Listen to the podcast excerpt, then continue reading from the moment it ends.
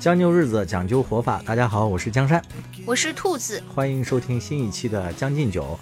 呃，春节还没完全过完吧？应该过完十五，是不是才叫过完春节？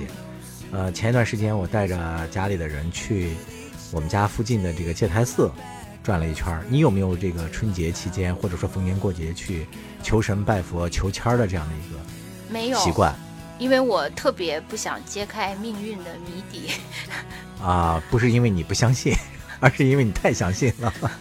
对我其实挺怕那个去，就是把自己的愿望落实了，因为我知道一去落实那个愿望就肯定落空。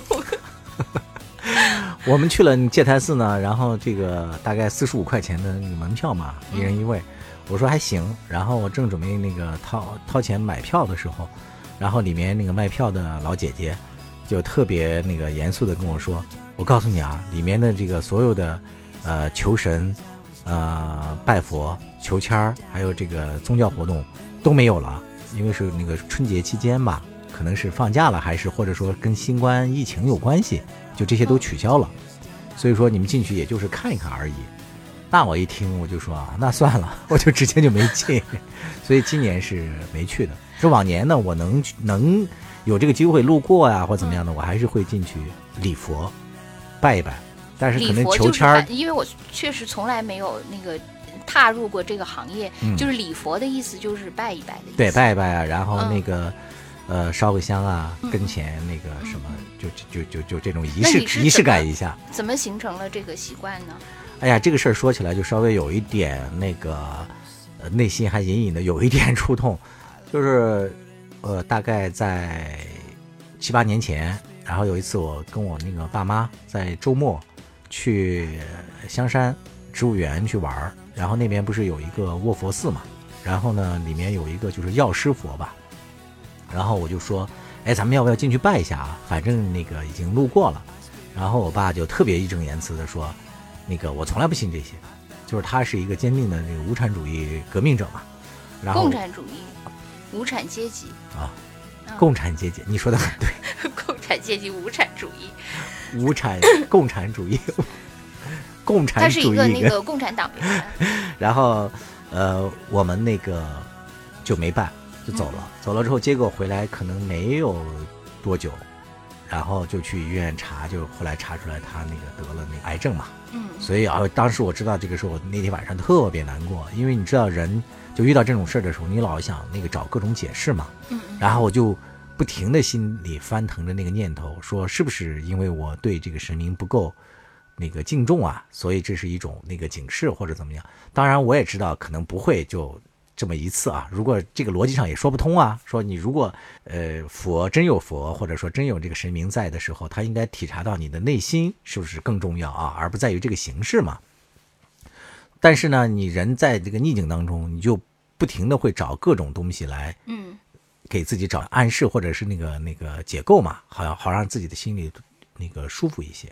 就是就从那一次之后你说的这个，我爸爸也有类似的经历啊，是？吗？对，就是当时他在那个新加坡，我爸在新加坡工作了好嗯多年，然后那个时候就是有一次，他好像和那个我妈一块儿去一个，也是一个新加坡的一个什么佛教的一个什么地方去玩儿，然后那个我妈也说要不拜拜吧，我爸说不拜，然后那个也是他们就往往路那个过啊，呃不是是去玩的是，去玩。嗯、对，然后那个就是里面有一个什么佛像，然后我爸就没拜，然后他们好像是在山上，然后他们下来的时候，我爸立竿见影，腿就不行了，就哦当时就完全走不了了，哇，对，就就是立竿见影。你那个还是隔了几个月以对，后，没有几个月，也就是大概一两个星期吧。啊，那个就是立竿见影，下山就不行了。虽然我爸也经常跟我说起这件事情来，但是他呢，就是并没有拜，就是像你你说的，以后就是逢佛必拜，嗯那个他就变成了以后就敬而远之了，再也不去这些场所了。对我，我除了这件事之外呢，我自己其实之前也经历过一个事儿，但是那个事儿呢，并没有让我形成这样一个惯例。就是那次是更早，是有一年我去成都呃出差，在那个青城山嗯，青城山应该是那个道教圣地嘛，然后那边有一个青阳宫，然后他们说那个青阳宫，如果你求签儿是比较准的。然后那次去呢，我们根本就没有拜，但是那个青阳宫里面呢，有一些人在求签儿，那是免费的，但是解签儿呢是要花钱的。我就在旁边旁观了一下，在我前面呢有一个来是三十多岁的一个女性，在另外两个男士的陪同下，她就求了一个什么签儿，那个内容呢是应该是叫呃中上签求出来，我记不清那个具体内容是什么了，反正都是那种古诗什么的嘛。然后他就让那个花了点钱，让那个其中的有一个道士在替他解签儿。然后那个道士解签呢，他首先那个架势就有点镇住我了，并没有马上就对那个签进行解读，而是走到了那个院子中间，就盘算了一下这个四周的这个阳光的什么走向啊，有没有什么这个风向啊等等啊，这综合沉吟了片刻，然后回去就跟这个呃三十多岁的这个女性说。你求什么呀？那个人说：“我求事业签。”嗯，这个道士就说：“啊，我看你的这个现在啊面临一个选择。”那个女的就开始：“嗯，对对对。”然后他说：“你的这个去向呢，一个是东方，一个是西方。”那个女的又开始说：“哇，对，太准了。”然后他说：“能说具体点吗？”然后那个男的就沉吟了一下说：“呃，应该是指海内和。”这个国内的业务，那个女的就拍着大腿说：“您说，我去这两个方向有什么这个那个好和不好的地方？”然后那个人就说：“嗯，你如果要去这个海外呀，你会获得特别好的这个利益，就是丰厚的报酬，就钱上对你有很大的帮助。如果你呃在国内嗯不去的话，你在仕途上。”大有那个益处，哇！这个女的这时候就不行了，你知道吗？嗯，她就开始主动诉说了。她说：“对呀，说就是那个海外部要那个调我去，然后说这两个都是我的小兄弟，他们正在帮我出主意，我是要留在国内部还是要去？我这两个小兄弟就劝我，如果我不去海外部，我留在国内部，今年我一定要晋升成什么什么经理或怎么怎么样，你知道吗？他们说的时候，我就已经在旁边就就不行了。我说怎么会这么准呢？” 然后，那个，然后接下来我就已经没再听他们说什么了，我就赶紧那个跑去 解签了，是吧？我就先去求了一个签，求了一个签呢，那个内容我大致我是记得的啊。他当时的那个内容，呃，哎，我插一下前面一个签儿，我觉得，我觉得他其实的那个呃要义就是就是第一把就是有那个五五的那个。胜算就是为什么呢？就是他问他那个是东西，其实如果南北，他如果说了南北，那可能他就另外一套解释。但是他说东西的话，东西明显就是东方和西方嘛。对。然后就非常容易是，就说到那个就是海外和国内嘛。对。而且呢，这个时候你再往下说，你肯定就是调到外面，就因为那个时候。都觉得，如果是去海外工作，收入高嘛，在国内肯定，如果是两难境界，肯定是一个利一个名嘛，对吧？这边有职位，那边有那个钱，肯定是这样。其实我就是觉得他最关键的一把，就是说那个东西还是南北那个，他就是用东西来说，对，然后之后就往下就可以顺理成章。而且我还看到他们有一种说法，就是说。他猜了你一步以后，他会看你的那个表情。那对他看你的表情，好像就是说，有的人据说是眼神，好像我看到有这种说法，就是说你眼神如果定住了，就证明被说中了；如果你是那个四处看，就证明他没说中。是，就他可以通过你的反馈再往下说。所以我就说，那个东西那一把是最关键的一点，之后就是属于逻辑推理了。反正总之，后来我也去求了个签儿。他那个签儿的意思大致是说我呢，也是一个中上签儿，然后是说我大概是……那你当时说求的是啥呢？就是说你必须自己先说我求的是事业还是感情？他然后给你解读这个嘛。嗯嗯。然后我当时那个求读的是那个那个求助的是那个生活签儿，就是看我整个的生活走向嘛。然后我的那个签儿的内容大概是就是好多人我在网上查过都是那个签儿，就是什么牧童什么坐在牛背上。那个吹奏笛子，然后原诗我记不住了，什么这个桂花桂花那个扑簌簌的在那个落，就是那个吗？杜牧的那个牧童遥指杏花村，不是那个，就是他大概意思就是说你的这个呃，一生啊，就是到下半截才开始要焕发那个栀子花、栀子不是栀子花，桂花的那个香气。就是说你的人生，但是那个后来我去解签嘛，我就花了一些钱去解签嘛。那个解签好像是五十块钱吧，然后那个人给我的解读是，你只有换一个地方去生活和工作，你的人生才可以从此揭开一个新篇章。哇，所以你就辞职了，就会 越来越像。没有，我当时还没有辞职。然后他解读完了之后，我就是将信将无嘛。嗯。正在这个时候呢，那个人跟我说，他可能看我没有花钱的那个意愿嘛，他就又给我说了一句话，他说：“呃，我我建议你再求一个健康签。”我当时就说：“哎，为什么呢？”嗯嗯。他说：“呃，我在看你的这个运势的时候啊，他说我觉得你这个健康方面可能会有一个问题。”我就很紧张啊，因为我就我心里头已经默认他说的会很准了嘛。我就说那个怎么讲？啊，他说，呃，你的这个健康在一年之内会遭遇一次特别大的这个关口。其实我第一次见你的时候，也想送你一支健康 签。我记得咱们俩第一次见的时候是在一个办公室嘛，对，就是那边还。是觉得我特别憔悴，特别对，我觉得，我觉得这个人怎么这么憔悴啊？对啊怎么脸色这么不好啊？是的就好像很累很累的样子对。所以我也 觉得你应该求一个你也可以去青阳宫了，道姑。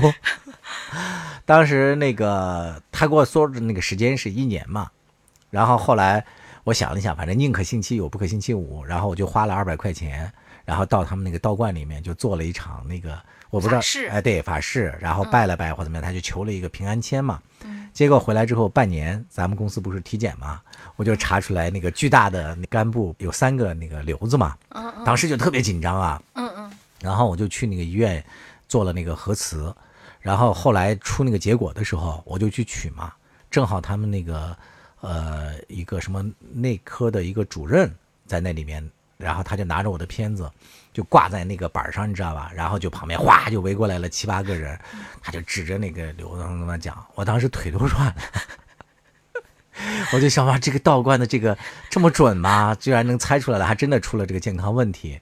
但是我又又有点怀疑，说我花的那个钱能不能 够不够解啊？就觉得花的少了。结果后来那个他们拿片子的人就跟我说，啊，说你这是那个血管瘤，说没事儿，说你就注意观察就行了。我就长舒一口气，我说那为什么这么多人围观？他说哦，是那个主任在带研究生。我还是说他们在做法。医生也在做法。但是你知道吧？就那个事儿，他又给了我一种那个心理暗示，就是哎呀，还是有时候要这个顺势而为。这个所谓的事，就是如果有道啊、有佛啊、什么这个相关的法场在你周围啊，你你就是顺道的做一下吧。这是给我的警示。我当时呢，我不是讲有呃四五个同事陪我一起去的嘛，然后还有一个那个同事是求的婚姻签儿，因为他也在旁观，也看到了那个那么准嘛。然后那个人看了他一眼之后就说：“哎呀，小姑娘啊，说你这个问呃问他求什么？他说求婚姻签儿。然后那个人说：嗯，说你这一年之内要有婚变呀。很不幸的是，也被他说中了。我觉得那个就是这个女同事，因为我也认识她。对如果我那个一见她，我也也，会送给她一个因为我觉得婚她她就是那个呃形象，就特别像一个苦情的女主角。嗯，对，是的，有道理。就是她看起来确实是那种，就是有点像言情剧，就一看她天生就是跟那些勾连上的，就是不是一个事业女性的形象，就跟你说的那个第一个案例，嗯，就绝对不同。所以你们这三个，我觉得简直就可以作为那个引导别人去求签儿的经典案例：事业型、生活型、呃健康型、情感型。哎，你知道我如果那个见到你，我也可以给你送一个签儿，对，送一个神舟几号，把这个兔子送到月球上去，让它升天，变成一个神兔，放逐去陪嫦娥姐姐。是吧？我那个那个签儿也很准，然后之后他就一年之内是吧？嗯？那个同事确实就婚变了，当然他这个婚变就是还挺好的嘛，就是他跟那个渣男，然后离婚之后，迅速的就遇到了他的初恋，然后他那个初恋呢，就是刚好从那个德国留学回来，然后两个人就马上就又闪婚了，然后现在多少年过去了，然后也有了宝宝，生活的非常幸福。那当时他也做法了吗？哎呦，我没问啊，我得回头问问他做没做法。不，他肯定没做，他要做可能就不婚变了。咱们原来是一个宗教迷信节目。没有，你是站在破除的对立面嘛？对，还有就是，其实我觉得那个大家就是因为对生活中的就是不确定性太高嘛，所以就想那个，而且我们没有一个就是特别呃都是无神，也不是说无神论，我觉得咱们不是无神论，是不可知神论者或者是不可知论者，对吧？对，因为我不知道应该信什么，就是我所以们是那个可能有神论。所以就是因为是这种不确定性，就是有点像那个呃现在特别喜欢说那个量子力学或者是什么薛定谔的猫，对，就是说一打开以后不知道。就没有就影响结果了。对，就是就是所谓的什么坍缩了什么之类的哈，就会出现这种，就是你不知道会是有可能有，有可能没有或怎样，就是大家。正是因为你没有一个笃定的，你不是一个什么那个呃达尔文的那个主义者，特别有确信，不是一个牛顿的那套的信徒，特别有确信，就跟那个你在宗教上，你是一个，比如说你是个天主教，你是个基督教，因为你已经很笃信这个了，有一个呃体系了，对这个神明在保佑你，你呃那个你就无所畏惧了，就直接向他一个人祷告就行了。嗯而我们呢，就像一个一些自由职业者一样，所以因为没不知道哪个老板，不要要拜的佛，要拜的这个对对对，所以就是 势力特别多。只好都不得见谁罪，就是拜谁路上遇到的各种收费站 都交钱，收费站。就是只就是那个买平安嘛。对啊，你看，其实对现在的普罗大众来讲，信的最多的不就是星座嘛？啊，对，其是不是？是是除了信那些那个冥冥中可能存在的什么之外，现在还要给那些星象学家们也要交一些保护费。哎，真的，你觉得星座这件事情，还有血型这个这几个，你都相信吗？呃，血型这个可能比较那个古早嘛，另外那个血型的那个分类也太那个粗哦暴了，就分成那么几类，所以它不够过瘾嘛，说起来也不太有谈资，所以我升级了，就升级成那个有有那个星座了，四种升级成十二种，对？裂裂变了。核聚变。内卷了。然后这个星座，这个嗯，我一开始是完全不信的，我觉得简直是太胡扯了。但是后来就是咱们不是有几个同事做市场的，嗯，然后我跟他们一块儿去跟那个外面的一些人，就是尤其是陌生的人嘛，就是呃参加的一些这种社交活动比较多。然后经过大概这么有时候一两天的这种接触下来之后，我的这几个同事他们能够反向猜出来这些人是什么星座的，这个事儿就惊到我了。他不是一次两次，比如说他会通过这些人的表现，就是来说明说，哎，你这个人可能就做事比较执着、比较轴或者怎么样。他说你你是不是摩羯座呀？就这样举例。还有一些人就说你比较沉默寡言，然后还有就说你这个对那个谈判过程当中的那些利益啊抠的特别死。然后他说你是不是金牛座呀？就好多这些猜的，然后就八九不离十反向，然后这个就惊到我了。这是因为我亲眼见到的嘛，他们也不可能作弊。嗯，然后我就开始向他们讨教，后来慢慢的关注他不同的星座的人，他还真的具备某些性格特征。这个是我我还真的是就是说不同星座的人啊，性格特色很鲜明这件事儿，我是相信的。那你没有遇到过反例吗？嗯，很少，很少这种反例，有有反例，就是他们也会猜错嘛。嗯嗯，猜错了之后，但是他们有另外一套说辞，你知道吗？就是现在，比如说你过了多少岁，你要看你的这个上升对对对星座，对，其实我就想就是说，又是一他为了个框，又对能把你装进去。就是他，因为就好像那个要打补丁，就是你的什么程序也要不停的打补丁一样，对就是他又搞成那个有一个叫上升星座，还有一个叫啥来着？月亮，啊，对对对，你的月亮在哪儿？你的上升其实就是为了给前一个理论再再找一些那个更完善的解释嘛。对，但其实我觉得你当然可以找更完善的解释，但有的时候就是其实反而更不像了。嗯，不是，我是比较朴素的一个，嗯，就是真的是作为一个路人甲或者怎么样这样了解的这个层面嘛，嗯嗯我还觉得他超级准，是为什么？就是说我开始就慢慢有所了解了嘛，我就跟我姐姐他们说，因为我姐姐他们是从来不信这些东西的，嗯我就跟他讲不同的星座有什么特征，我姐姐他们就，呃，也是让我反向猜嘛，他们就说，那个问我，比如说金牛座是什么，我就跟他讲，金牛座呢就比较那个喜欢钱，就是钱对他的那个驱动力比较大嘛。嗯。然后那个可是我比较想说务实，嗯，钱对谁的驱动力不？不是明显，非常明显。你看，我举这样一个例子，嗯然后我讲完这个之后，我大姐就说：“哎呦，说还真的有点准，是为什么？因为他们家那个孩子，他平时不论用什么样的方式去激励他，这个小孩都不为所动。包括我姐跟他讲说，你将来怎么学习好了，你才有发展机会，怎么怎么样的。然后后来呢，我姐姐就说：那你这样吧，说你那个呃考上年级前多少名，我就给你多少钱。这个小孩马上就考到年级前多少名，就是金钱对他的刺激比对别的孩子刺激要强很多很多。你同样的话，我们对我那小外甥也说，没有任何作用。另外一个小孩就不是嘛，就我那个大外甥就是金牛座，这样反向做了好多证明，都是准的。但是我觉得喜欢钱这件事情，其实对很多人都准。但不是大家可能都喜欢钱，但钱对你的直接的促进，就像那个应激反应一样，是不一样的。那要是这么这么说，那个你们做的那个最大特点是善于社交，天秤座是这样的，而不是说那个追求平衡。天秤座是在这个社交方面，他不是那个天生的那个社交达人嘛？他具备了那个能够比较敏锐的捕捉到别人的心理的想法和一些细微的变化的这样的一个能力，所以他在各种关系中，他都能够，如果他愿意的话，他都能够处理的游刃有余。就是说，你们的共情能力很强。嗯，另外一个就是说，在外交啊，还有一些呃表面的这些工作啊，他具备天生的这样的一个处理能力。哎，可是那个我那个那个国历史上最大的外交家那个周总理是我们双鱼座的。所以他情感丰富嘛。我还可以再说一个例子，就是我不是加入了很多花草群嘛，嗯，我在那个花草群里，那个花草群里大概两百人左右，但是其中有二三十个活跃的人。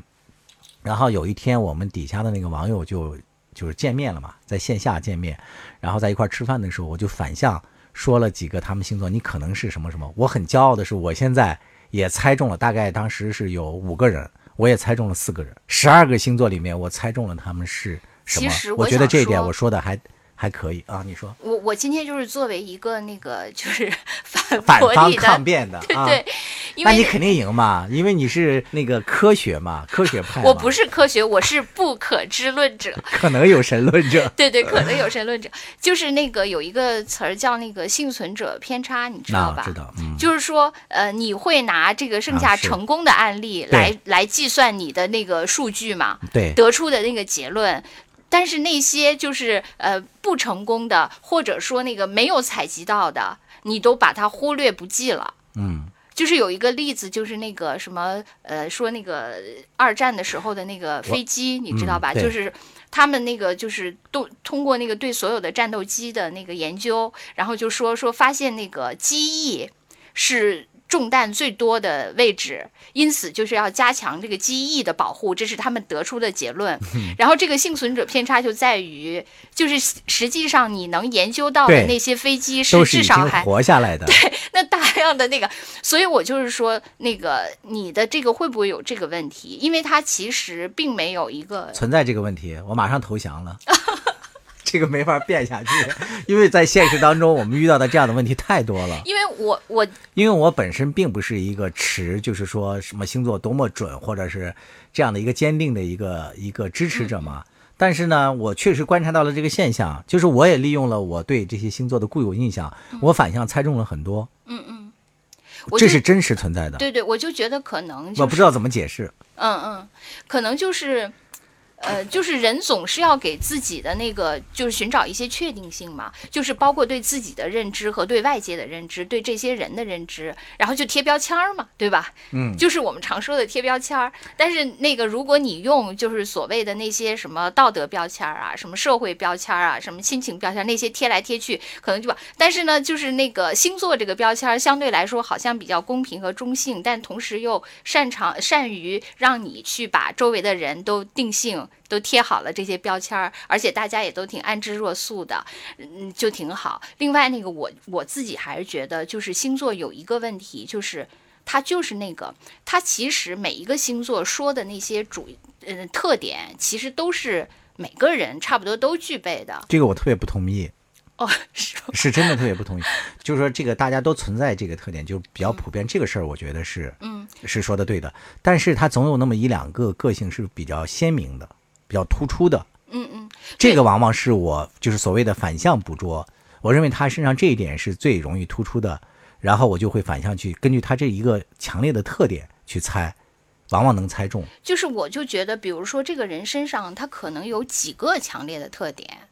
就是其中这一个可以跟他那个星座的代表这个给那个匹配上，这个就说哎他们星好。星座论者为什么这么说？就是说，比如说你在三十岁之前，嗯嗯，因为那个你的生活经历和其他的对其他的那些呃所谓的第二特征或者是不是第二性格那些性格特点还没有浮现的时候，嗯嗯，确实是他生命的底色更加嗯鲜明的时候，那时候是更容易猜的。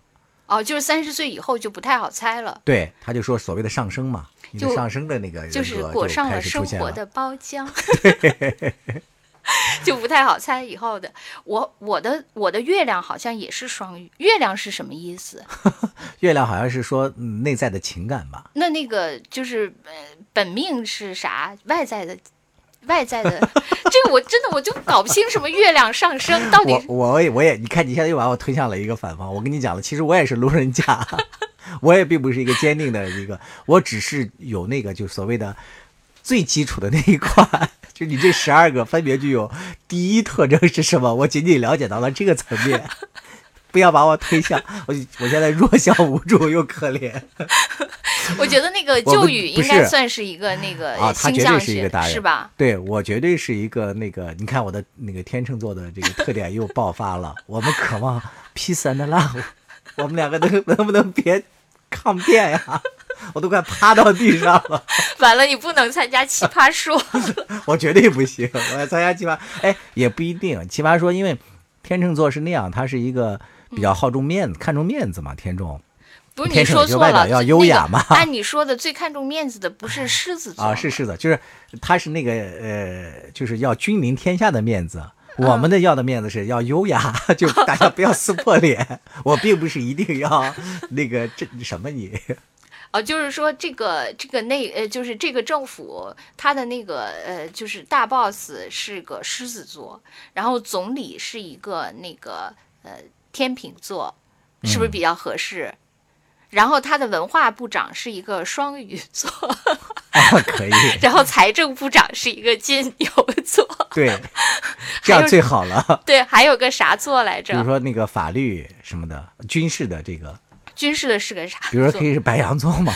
哦是哦，不过这也不行，那个体育部是白羊比较好，必须要赢，绝不服输，是吧？那个军事应该是一个老谋深算的哦天蝎吧，我对天蝎座的 那个印象是，非常好。不是就是好像是说天蝎座给我来说最那个典型的一个例子，呃，就是一个特征是那个性欲旺盛。啊，是吗？是是是，是你先生、呃不，你朋友这段必须得是这个。哦，你怎么知道？就是他讲的，是的，是的，天蝎座嗯是是是是吧？嗯，这段必须得删掉，真的。我就打一个那个，也效仿一下，用一些音效代替。是这样，就是如果大家想知道我们说的是谁，转发朋友圈儿或者拉新一百个，我们再私发给你。是前面说的话也要删掉，就是天蝎座这段都要删掉，对，哎，咱们你看，本来说求签拜佛怎么回事，就说到这上面去了。因为这些都是一些那个对不可知的东西的一种猜测嘛。我觉得主要是因为那个现在跟求签拜佛比较，呃，一脉相承或者是路数差不多的，是现在有很多说这个星座运势的，嗯嗯是吧？嗯这个和那个求签儿拜佛有点像。嗯，然后背后呢，其实也是让你交那个保护费的。哦对对，收费的，对他们是可以卖各种什么对，比如说嗯水逆开始了，什么这个天天秤的这个水逆开始了，你要想克服水逆，来一个什么那个水晶什么什么东西吧。对，就是它变成了一个线上那个 求签儿拜佛的，线上还可以解签儿，线上还可以做法事，是吧？我对这些特别不信，就是就是你星座有一些特征啊，嗯性格特征，这个我觉得但是你就是到那个求签儿水逆这一步，你就不信了你。就完全你只是呃，就是觉得他对人的那个贴标签儿这点 还可以，还可以。就是虽然说那思想上，我觉得确实有些问题我解释不了，是因为我确实能够根据这个猜得中一些对的，而且也不是所谓的什么幸存者偏差这个嘛。嗯嗯。我幸存者没怎么偏差。另外一个就是他在现实当中呢，也是你的一个社交工具。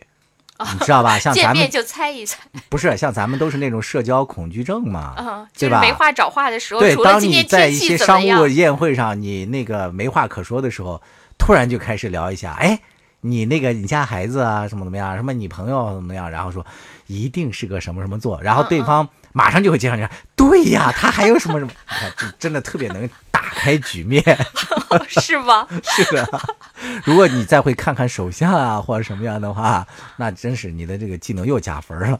哦，看来这真的都是一直是，我觉得我对这些理解就是没有上升到社交，我还是觉得就是说人是对那个不可知的一种，呃，或者说对灾难，呃，要面临的灾难的一种，呃。就是要寻找一种确定性，或者是一种解释，或者是一种解脱。你比如说我那个，呃，去年一年去了特别多次医院嘛，然后有的就每次都要排队，然后就听那些跟我一样排队的那些病友，他们就在我旁边聊天，一排就排一个小时，然后就听他们在那说，然后他们有有两个人就是那个因为得了癌症就哦信教了，然后他们俩呢就已经成为教友了，然后他们就在，我觉得他们是其实他们可能在说一个他们俩都知道的事情，但是呢，他要呃在我们这个人群中说，同时具有一种传教的意义。哦我觉得他有这个目的，因为他们俩都已经呃就是老朋友，因为可能是病友吧，因为已经认识好久了。他们俩都是因为这场病而信了教，然后他们就在讲他们是怎么信的教。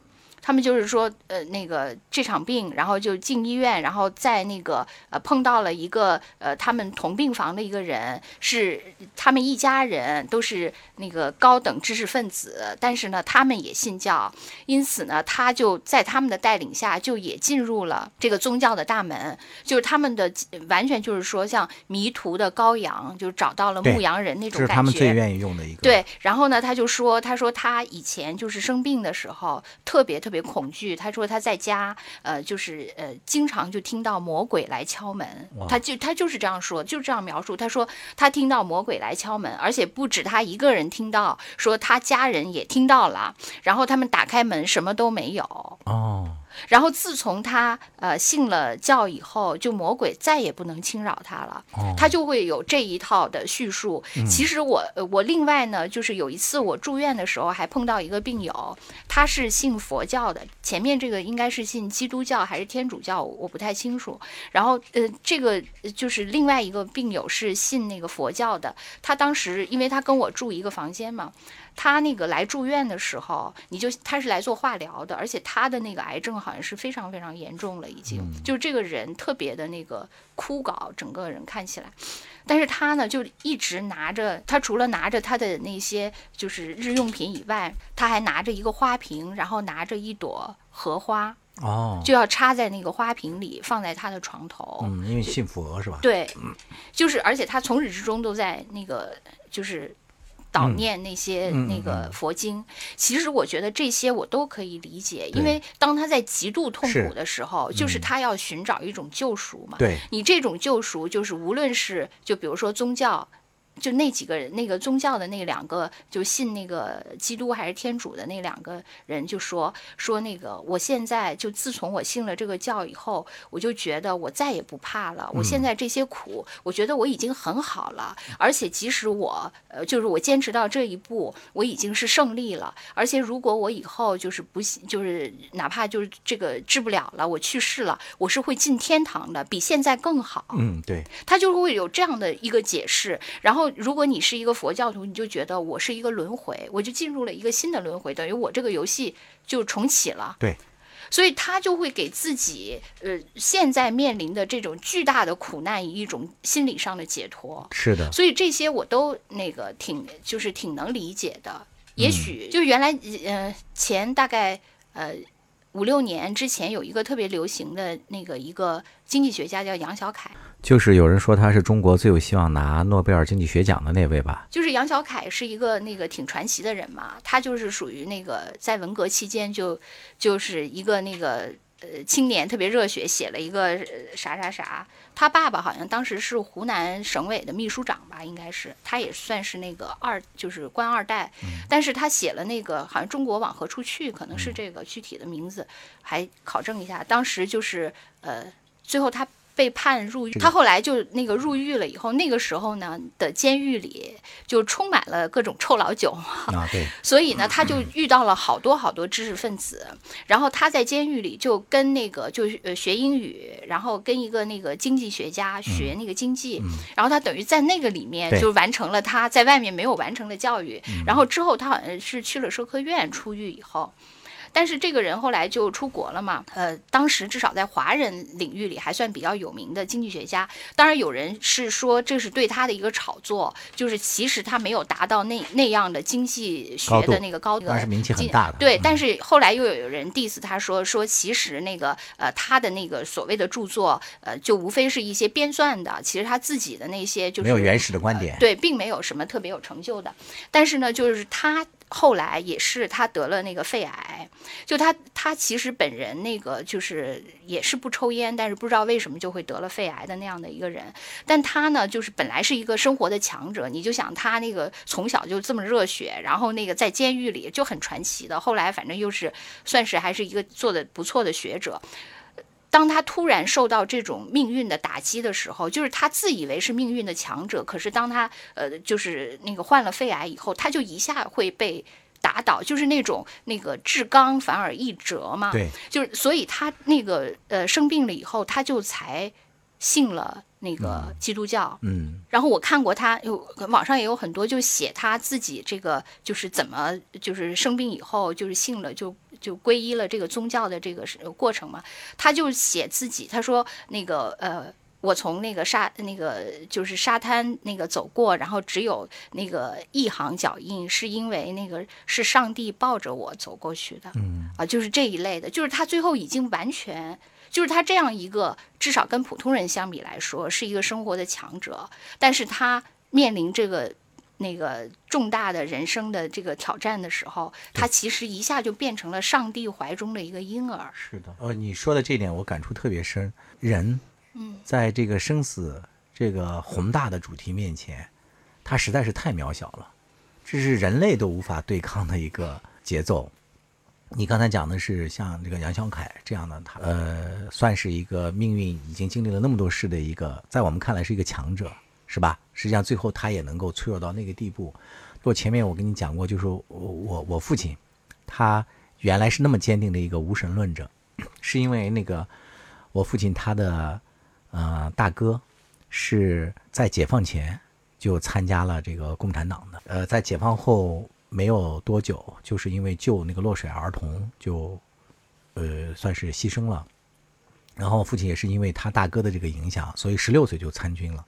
然后参军之后，呃，他的一生真的是坚定的跟党走的这么一个节奏。尤其是当他那个老年退休以后，当他那个就是前几年中国有一些腐败现象的时候，他真的是发自那个肺腑的生气啊，然后非常愤怒。当我有时候在家里 diss 几句，说这个我党我政府的这个作为，嗯，不够这个力度不够大的时候，他还要再批评我。但同时他自己心里头也很痛心疾首。后来那个退伍之后，又去了新疆那么艰苦的地方，他们都是喝那个涝坝水嘛，然后又在什么是涝坝水？就是边疆地区，比如说戈壁滩呀、或者一些地方，它其实比较缺水嘛。你要挖一些坑啊，或者什么积一些水来给牛羊饮水嘛。嗯。但人有时候没水喝，也要和那牛羊共饮这些地方的水嘛。然后他们那个生活的地方，就是号称那个世界那个四大那个蚊虫聚集区，就每直到现在啊，就每年的那个呃春夏之交，然后都要爆发那个一些那个蚊虫嘛。他们就跟我们讲，他开玩笑的就讲说，他们刚去那个新疆去那个兵团去屯垦戍边的时候，他们经常开玩笑说，突然就少了某个战友，说一转头发现有四个蚊子正抬着那个战友走呢，就开玩笑嘛。但这个确实是，直到我们都很大了，十七八岁的时候，我们当地的那个蚊虫多到什么程度，就爆发的时候，你必须得戴着某一种像蚊帐一样的防蚊帽，把整个人包裹起来。嗯嗯，就是路上飞的那些乌鸦呀，什么那个鸟啊，都被那个蚊虫给咬死了，从空中就直接掉下来摔死了。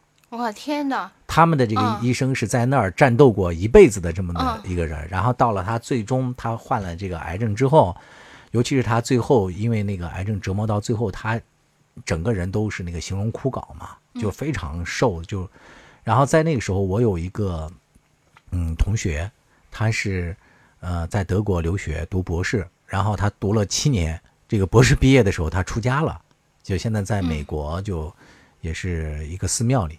就是做了那个和尚，我就跟他讲说我父亲的这个痛苦啊，或怎么样，他就说你那个不妨在，呃，就是有空啊或什么的时候，就跟他聊一些事情，就聊聊生死这个事儿。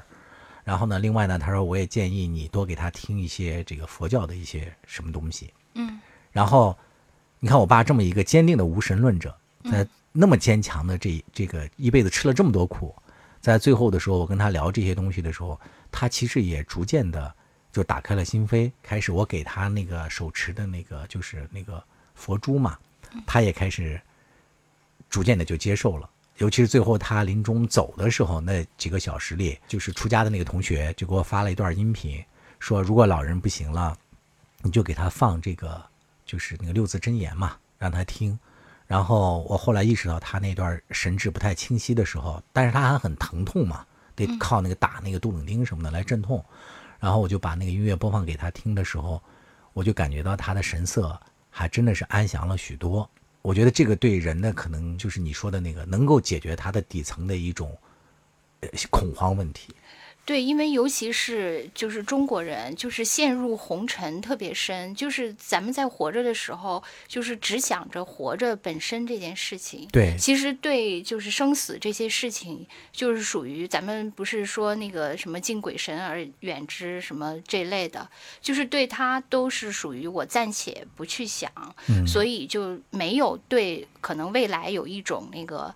呃，比较深入的思考，嗯。所以一旦到了这个关键，可能就反而是是会特别无助嘛。对，但可能就像你的那个同学，就是他去，我也有一个呃、嗯同学是这样的，是我们学校数学系的嘛，嗯。当时也是那个什么呃奥数什么冠军，就是特别厉害，而且他是龙泉寺不是有好多这个北大清华的对，他是他是天才型选手嘛，我嗯。我我当时讲过吧，就是他他是属于那个这道题。我不用，我没有什么解，就是这个答案，对就是一眼看到头那样的，但是他要想这个用什么方式解答，对他其实就是，所以他每次考试都是第一个交卷。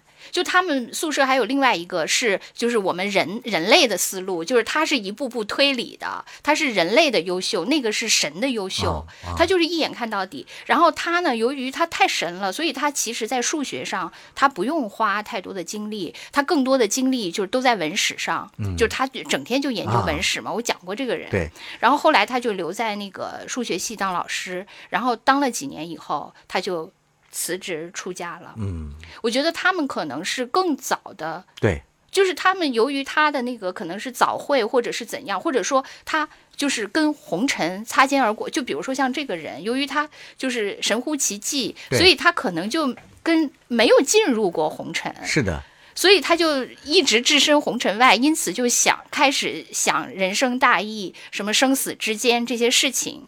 嗯，所以呢，他可能就是会那个，就像你那个朋友一样，他们就可能会在某种宗教中对就寻找到一种至少自己呃可以暂时就是对自己有一个解释嘛。是我这个同学，他那个后来修的是禅宗，就是佛教里面比较苦的一个修行方式，每天只能睡四个小时，还得是盘着腿坐着休息，然后过午不食，十二点过后他就不能再吃东西，他就拿了一个大钵，就是每天只能吃那一波饭。